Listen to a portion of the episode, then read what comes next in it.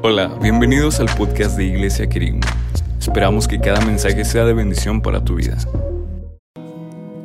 Padre, gracias te damos por este día. Gracias que nos permites estar una vez más reunidos en familia para alabarte, para glorificarte, para orar, para hablar contigo, para aprender cada vez más de ti. Te ruego que tú seas con nosotros en esta tarde para que podamos entender este tema, que lo podamos poner en práctica en nuestro diario vivir, para que sí podamos tener contentamiento.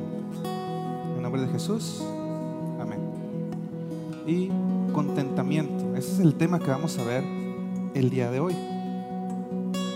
Y ya estamos en la parte número 4 de esta serie que se llama Una vida con margen. Y el día de hoy yo quiero que veamos cuál es el significado verdadero del contentamiento. Así que quiero comenzar primero con una definición de qué es contentamiento. Ahí vienen sus notas para que lo puedan leer también. El contentamiento es margen para tu alma. Si el contentamiento le da espacio a tu alma para respirar, para que pueda respirar bien durante tiempos difíciles. Si tú lo buscas en el diccionario, dirá que contentamiento es felicidad, un estado de alegría, pero no está solo determinado por los eventos que ocurren a tu alrededor. Desde la perspectiva del mundo solo sería felicidad y ya. Pero desde una perspectiva cristiana es un trabajo interno, es un gozo interno que es sustentable. En una palabra es estar satisfecho, es estar lleno. Y Dios es el único que puede traer contentamiento a tu vida, el único que puede traer satisfacción, que puede darnos paz mental, que puede darnos un corazón alegre. Y todo esto solo viene a través de Dios. Y comienza cuando tú reconoces que aún en medio de circunstancias dolorosas de la vida, existe un Dios que está en control que te ama y que está en control. Y Él es un Dios realmente bueno.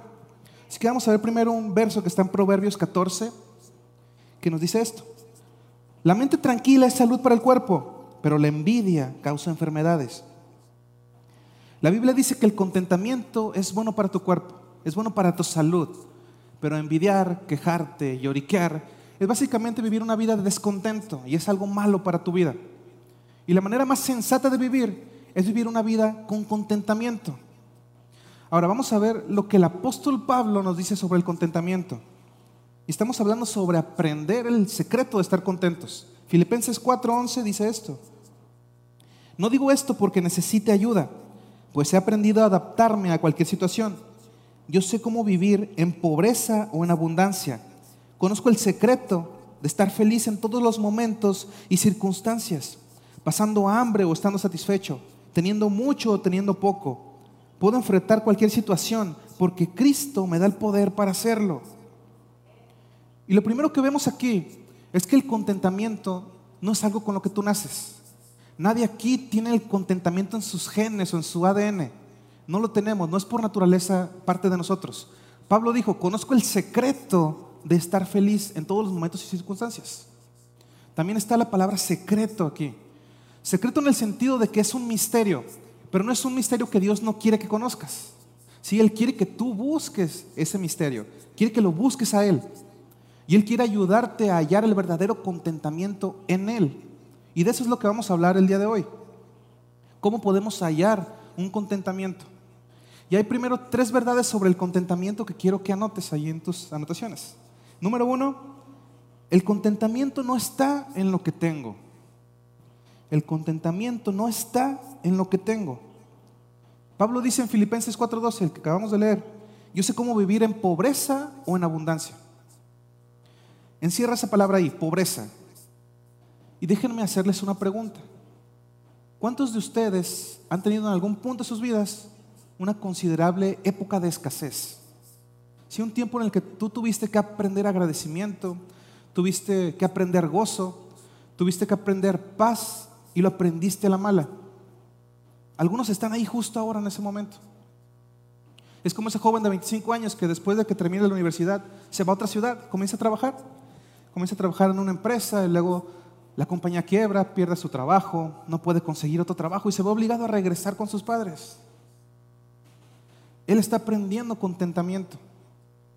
O como esa pareja que nunca soñó que cuatro kilos pudieran cambiar sus vidas y el bebé llegó y ya dijo antes de eso, ay, yo no creo que sea la mujer que se quede en casa.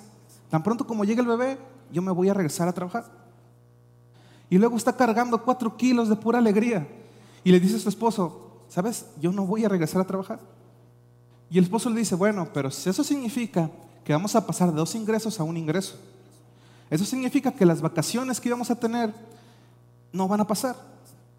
Significa que nuestra primera casa va a ser nuestra casa permanente. Están aprendiendo contentamiento. Y hay una época de escasez, pero ¿qué acerca de la abundancia? Pablo dijo, yo sé cómo vivir en pobreza y en abundancia. Él estuvo en ambos lados de esa balanza. Y está también el hombre que dice, bueno, no gano el doble de lo que solía ganar. Ahora gano cuatro veces más esa cantidad. Y no soy más feliz por ganar más. Estoy obsesionado con comprar en línea, con adquirir cosas. Acabo de comprar una tele de 80 pulgadas y ya quiero ver uno más grande. Y mi hijo se está quejando porque tiene un nuevo iPhone, pero no es el 12. Entonces, ¿qué está mal conmigo? Pues en realidad nada. Solo está en ese camino hacia el contentamiento. Y así todos tenemos un largo camino que recorrer en este viaje hacia el contentamiento. Pero estamos en ese camino, en ese proceso. Ahora, lo segundo que no es el contentamiento es esto. El contentamiento no está en lo que me pasa. El contentamiento no está en lo que me pasa. Pablo dice, conozco el secreto de estar feliz en todos los momentos y circunstancias, pasando hambre o estando satisfecho, teniendo mucho o teniendo poco. Y para ilustrar este punto les voy a dar dos palabras clave que pueden notar y son aquí y allí. Primero, aquí. Si tú piensas en aquí, representa en dónde estoy justo ahora. Si yo dibujara un círculo aquí a mi alrededor, este es el aquí mi trabajo actual, mi auto actual, mi casa, mi esposa, mi salud. Sí, ese es el aquí. Allí representa donde yo quisiera estar. Es el nuevo trabajo, es la nueva casa, es la nueva esposa. No se crean, es la revitalizada salud. Cuando tú estás en la posición del aquí, hay tantas personas anhelando la posición del allí que se pierden del gozo de estar en el aquí y en la ahora. Y una pregunta, ¿Tú crees que es posible tener paz en el aquí antes de llegar al allí? ¿Es posible eso? Con mi actual vehículo, con mi casa, con mi esposa, con todo lo demás. ¿O necesito un cambio para estar plenamente vivo y tener paz y gozo? Pues el contentamiento dice que estoy plenamente vivo aquí y estoy plenamente vivo allí. Puedo tener paz y gozo aquí y puedo tener paz y gozo allí. En las dos partes. Y yo te aseguro que si no puedes tenerlo en el aquí, no lo vas a tener en el allá, en el allí. ¿Dónde es allí para Pablo?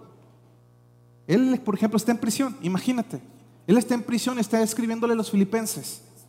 Y él les escribe una nota para agradecer los regalos que le habían mandado. Él no quería estar en prisión. Él estaba en prisión por compartir su fe. Él era un plantador de iglesias. Él era un activista. Y aún así entrenó su corazón para estar plenamente vivo para Dios y para las personas. Pablo plantó un jardín allí en esa prisión. Sí aprendió a estar contento. Entonces yo debo encontrar plenitud en mí aquí. Y si no puedo encontrarla aquí, entonces nunca la vas a encontrar. El contentamiento sirve como un margen en tu vida. ¿Cuándo qué? Cuando enfrentas circunstancias difíciles, en el aquí y el ahora. Y no es que el contentamiento destruya el deseo. ¿Sí? El deseo no está necesariamente mal. El deseo descontrolado, eso sí es malo y se llama codicia. Hace poco traían mucho de moda ese meme en, el Facebook y en las redes sociales, ¿no? Hacer X cosa está bien, pero hacer esto otro ya es avaricia. Y de hecho es una idea que está en lo cierto. Claro, mal aplicada en los ejemplos que estaban en sin fin de memes sobre eso. Pero la Biblia dice, no codicies, pero para lograr cualquier cosa importante, para lograr el mundo, para hacer una persona que busca hacer algo grande para Dios, para lograr cualquier cosa para Dios, necesitas tener deseo. Necesitas tener deseo para venir a una iglesia. Sí, nuestros hermanos tuvieron que tener un deseo para iniciar esta iglesia, para construir Kerigma. Sí, ¿de dónde viene ese deseo? Yo diría que viene de Dios. Dios lo pone en tu corazón. Pero no confundas contentamiento con autocomplacencia ni con conformismo. Sí, porque muchas personas se confunden con la idea de que el contentamiento es igual que estar conforme, que el conformismo. Pero hay una diferencia muy grande entre estas dos cosas. Sí, cuando tú tienes contentamiento, estás satisfecho, estás lleno. Y no es que no trates de perseguir tus metas, que quieras ir allí. no es que no trates de cambiar el mundo y de luchar para llegar a nuevos niveles en tu vida. Solo significa que disfrutas en dónde estás y disfrutas el camino hacia dónde vas. Sobre tu trabajo, por ejemplo, quizá no te gusta justo ahora. Muchas personas luchan en sus empleos actuales. Tú tienes que abrazar la gracia de Dios, eh, ir a trabajar todos los días y trabajar como para el Señor, no como para la gente. Y al mismo tiempo, haz tu currículum, conéctate, empieza a solicitar un nuevo empleo. Pero cuando estés en tu trabajo actual, solo disfrútalo. En cuanto a tu casa, tú puedes estar en tu casa y a lo mejor ya es difícil. Tienes dos niños o quieres un poco de espacio en una casa nueva. Pero encuentra gozo en tu casa actual, en el aquí, en el ahora. En cuanto a tu estado civil, por ejemplo, ya seas soltero o seas casado.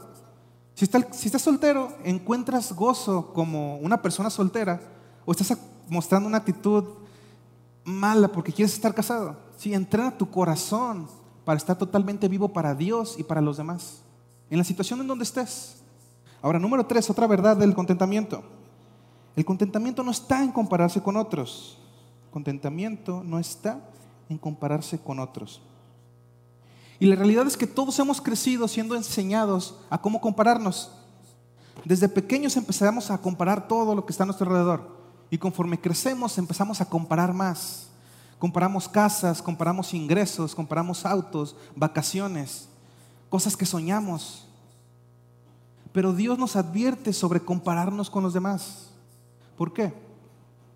Lo voy a resumir, a resumir en tres puntos. Si primero, porque genera estrés en tu vida.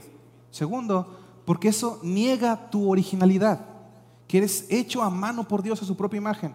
Y tercero, porque eso te roba tu verdadero gozo. Si la trampa de la comparación afecta negativamente varios círculos en, en los que tú estás. El primer afectado, anota esto, es el círculo de la comunidad. Es el círculo de la comunidad.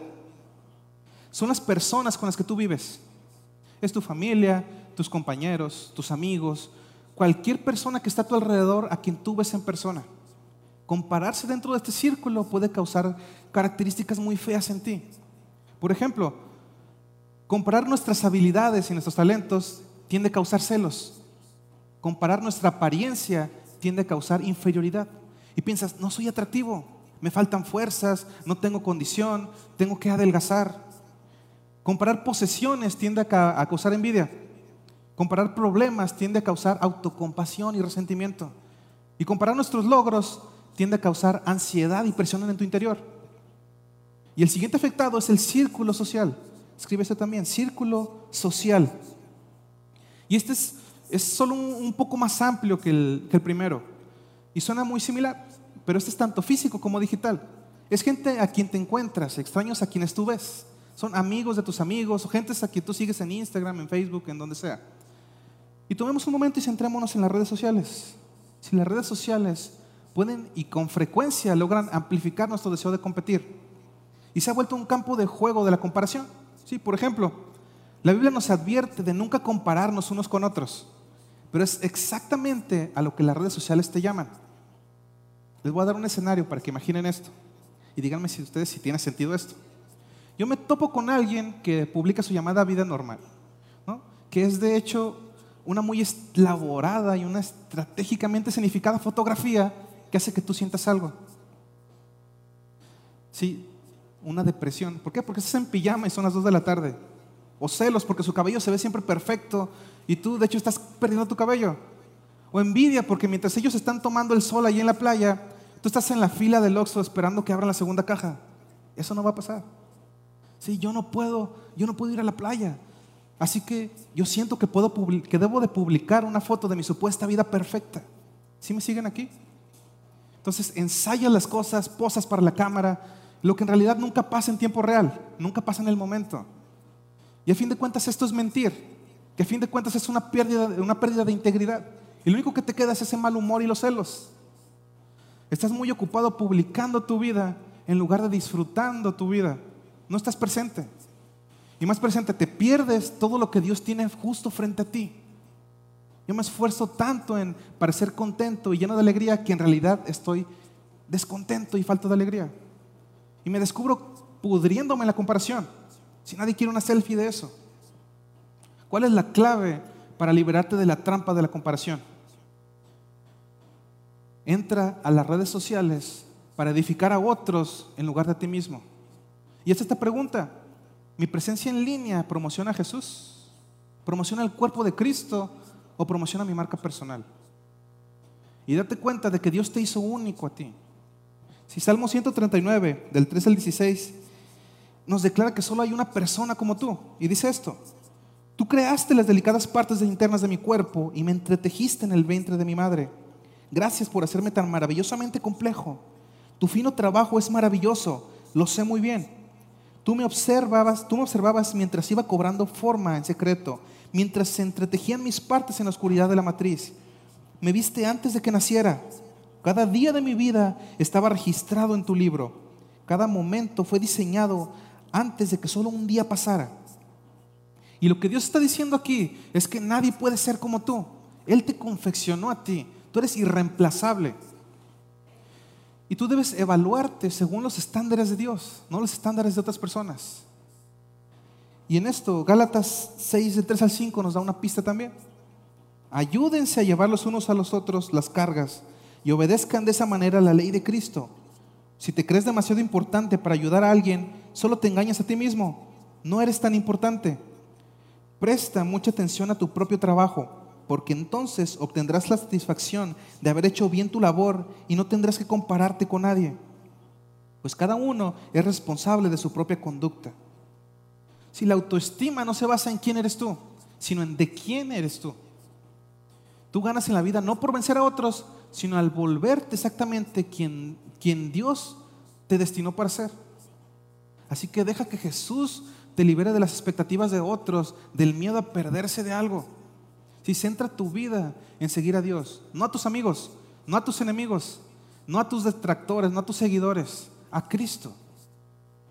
Bien, ahora, después de hablar de esas tres verdades sobre el contentamiento, quiero que veamos cinco acciones para sentir contentamiento. Veamos rápidamente todo esto.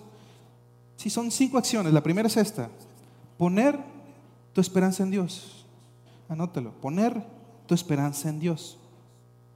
Esto es como inscribirnos en la escuela del contentamiento, porque contentamiento es una conducta aprendida.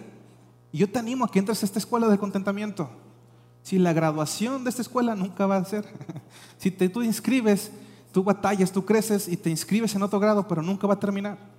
Y es un largo viaje, así que debes empezar por poner tu esperanza en Dios. Mira lo que dice 1 Timoteo 6, 17.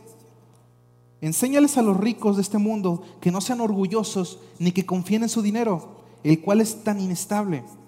Deberían depositar su confianza en Dios, quien nos da en abundancia todo lo que necesitamos para que lo disfrutemos. Así que dice, pon tu esperanza en Dios. ¿Por qué? Porque Él es seguro. La riqueza es insegura. Y hay una grandiosa oración que encontramos en Proverbios, Proverbios 30, del 7 al 9. Oh Dios, te ruego dos favores. Concédemelos antes de que muera. Primero, ayúdame a no mentir jamás. No me des pobreza ni riqueza. Dame solo lo suficiente para satisfacer mis necesidades. Pues si me hago rico, podría negarte y decir, ¿quién es el Señor? Y si soy demasiado pobre, podría robar y así ofender el santo nombre de Dios. Y uno de los mayores consejos que tú podrías recibir está en 1 Timoteo 6:6. Deberías de aprender este verso. Y dice, ahora bien, la verdadera sumisión a Dios es una gran riqueza en sí mismo cuando uno está contento con lo que tiene. Así que pon tu esperanza en Dios. Crea significado. Ahora, número dos, concéntrate en lo que tienes y no en lo que aún no tienes. Concéntrate en lo que tienes y no en lo que aún no tienes. Y Pablo dijo lo, lo mismo en Filipenses 4:6 dijo esto, no se preocupen por nada, en cambio, oren por todo. Díganle a Dios lo que necesitan y denle las gracias por todo lo que Él ha hecho. Así que la oración es parte de esto. La ansiedad va a causar que tú estés descontento. Así que para no estar ansioso, Él dice, ora. Y déjame decirte una aplicación práctica de todo esto. Tú puedes hacer dos listas de oración. Una lista de peticiones, de necesidades que tengas y la otra lista es de agradecimientos, como lo hacemos aquí. Si tú estás agradecido y te enfocas en lo que tienes que agradecer. Si te concentras en lo que no tienes, en tus necesidades, entonces vas a estar descontento. Pero si te, contesta, si te contentas en lo que sí tienes y das gracia por ello, vas a tener contentamiento. Y esto funciona en muchos ámbitos. Por ejemplo, en el matrimonio. ¿Cuántos saben que los opuestos atraen? Y que luego se atacan. Porque es así. Y lo mismo que te atrajo a tu esposa, a quien tanto amas, después de un tiempo empieza a volverte loco. Y la clave no es centrarse en las cosas que te vuelven loco, sino enfocarte en las cosas que tú amabas de la otra persona. Céntrate en esas cosas, agradece esas cosas. No arruinas lo que tú tienes, no arruines lo que tienes por desear lo que no tienes. ¿Sí? Número tres, disfruta lo que tienes.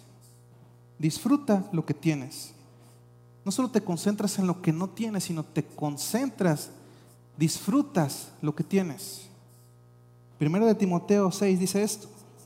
A los ricos de este mundo, mándales que no sean arrogantes ni pongan su esperanza en las riquezas, que son tan inseguras, sino en Dios que nos provee de toda una abundancia para que lo disfrutemos. Esta es otra versión. Nosotros estamos tan ocupados buscando más que no disfrutamos lo que Dios ya nos dio. Dios quiere que disfrutes tu vida. Dios quiere que tú encuentres contentamiento, que encuentres gozo, que encuentres paz en la vida. Y cada día es un don de Dios. Trata de hacer cada día una obra de arte. Si busca maravillas, busca, busca belleza en el mundo. Y mantente consciente de que todo se trata de la gracia de Dios. Pablo dijo que todo en el mundo es para nuestro disfrute, para que lo disfrutemos. Así que disfruta tus dones.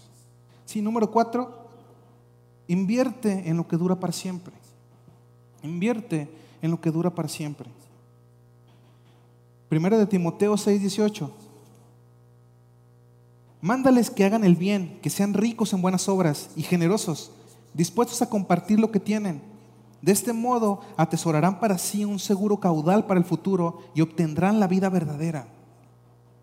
Entonces, sabemos que solo dos cosas duran para siempre, ya lo hemos visto, la palabra de Dios y las personas. Así que amemos a las personas y usemos el dinero, no al revés. Entonces, no puedes llevar ese dinero contigo, pero puedes enviarlo por delante siendo generoso con tu dinero, siendo generoso con tus recursos. Y una de las mejores formas de encontrar contentamiento es tenderle la mano a alguien que lo necesita. Y siempre va a haber alguien en tu vida que tenga necesidades más grandes que las que tú tienes. Y cuando tú volteas y te concentras en ayudar a esa persona, pareciera que tus desafíos se vuelven más manejables. ¿Sí? Y número cinco y última, y con esto ya termino, la quinta forma para sentir contentamiento es encontrar tu suficiencia en Cristo. Encontrar tu suficiencia en Cristo. Pablo dijo este famoso verso en Filipenses 4:13. Todo lo puedo en Cristo que me fortalece. El secreto del contentamiento no es un programa, es una persona. Y el rey David dijo, el Señor es mi pastor, nada me faltará. Literalmente en hebreo es, nada me faltará voy a tener todo lo que necesito. El contentamiento significa que no me falte. Contentamiento significa suficiencia, tener bastante. Ahora, el apóstol Pablo, él experimentó ese llamado aguijón en la carne. Y él rogó a Dios que se lo quitara tres veces, en tres veces, ocasiones, perdón. Y Dios dijo, mi gracia es suficiente para ti, porque mi poder se hace perfecto en tu debilidad. Así que aprendamos a descansar en la suficiencia de Cristo. Aprende a estar contento con el amor y la gracia de Dios. Porque es el amor de Dios lo que nos impulsa a vivir. No para nosotros, sino para los propósitos de Dios. Y si Dios está contigo, ¿quién va a estar contra ti? Si la Biblia dice que eres más que vencedor en Cristo Jesús y que Cristo te ama. Y recuerda que mientras estás en esta escuela del contentamiento, mientras tú creces en gracia, el Dios del universo está contigo. Si tú no estás solo. Tú puede que te sientes, te sientas solo, que te sientas abandonado, que haya momentos en tu vida en los que sientes que no hay nadie a tu alrededor. Pero como lo vimos en la, en la semana pasada, Dios solo necesita decirte un susurro para que lo escuches. ¿Por qué? Porque está tan cerca de ti que deberías de poderlo sentir. Si debemos de tener contentamiento con lo que tenemos, no importa qué circunstancias estemos pasando, qué tan difícil se ponga lo que estemos atravesando en nuestra vida, siempre debes de estar agradecido con Dios tenerse contentamiento, estar no completos. Sí, podemos decir como Job y dar un grito de contentamiento, porque es lo que hace casi al final de su libro. Si recordamos qué le pasó a Job, él perdió todo lo que tenía, perdió su fortuna, perdió su familia, perdió sus amigos, perdió su salud. Y al final, ¿qué es lo que dice? Desnudo vine del vientre de mi madre y desnudo me voy a ir. Dios dio y Dios quitó. ¿Qué es eso? Ese es un grito de contentamiento con lo que tiene. Así que tú disfruta lo que ya tienes. No estés pensando en las cosas que vas a obtener después. Que te afanes tanto que no estés disfrutando lo que estás viviendo actualmente. Tienes que disfrutar ambas cosas, lo que vives y el camino hacia lo que viene para ti. Vamos a orar. Señor, te damos las gracias por todo lo que tú haces en nuestras vidas. Gracias por todo lo que nos has dado hasta el día de hoy. Gracias por la salud que nos das. Gracias por la familia que tenemos en Cristo y nuestra familia en la carne también. Te damos las gracias por nuestro trabajo. Gracias por todas las bendiciones que tú derramas sobre nosotros. Ayúdanos a conocerte cada vez más, a tener contentamiento, a aceptar que todo lo que tú haces es por gracia hacia nosotros, que todo lo que tenemos es un don de ti hacia nosotros. Ayúdanos a disfrutar de todo esto que tenemos y a no renegar, a no estar descontentos, sino a tener un verdadero contentamiento en ti. En el nombre de Jesús. Amén. Gracias por haberte quedado con nosotros hasta el final. Esperamos que este mensaje haya sido de bendición para tu vida. Y si es así, compártelo con alguno de tus amigos. Recuerda seguirnos también en redes sociales como Querigma Iglesia en Facebook e Instagram. Hasta la próxima.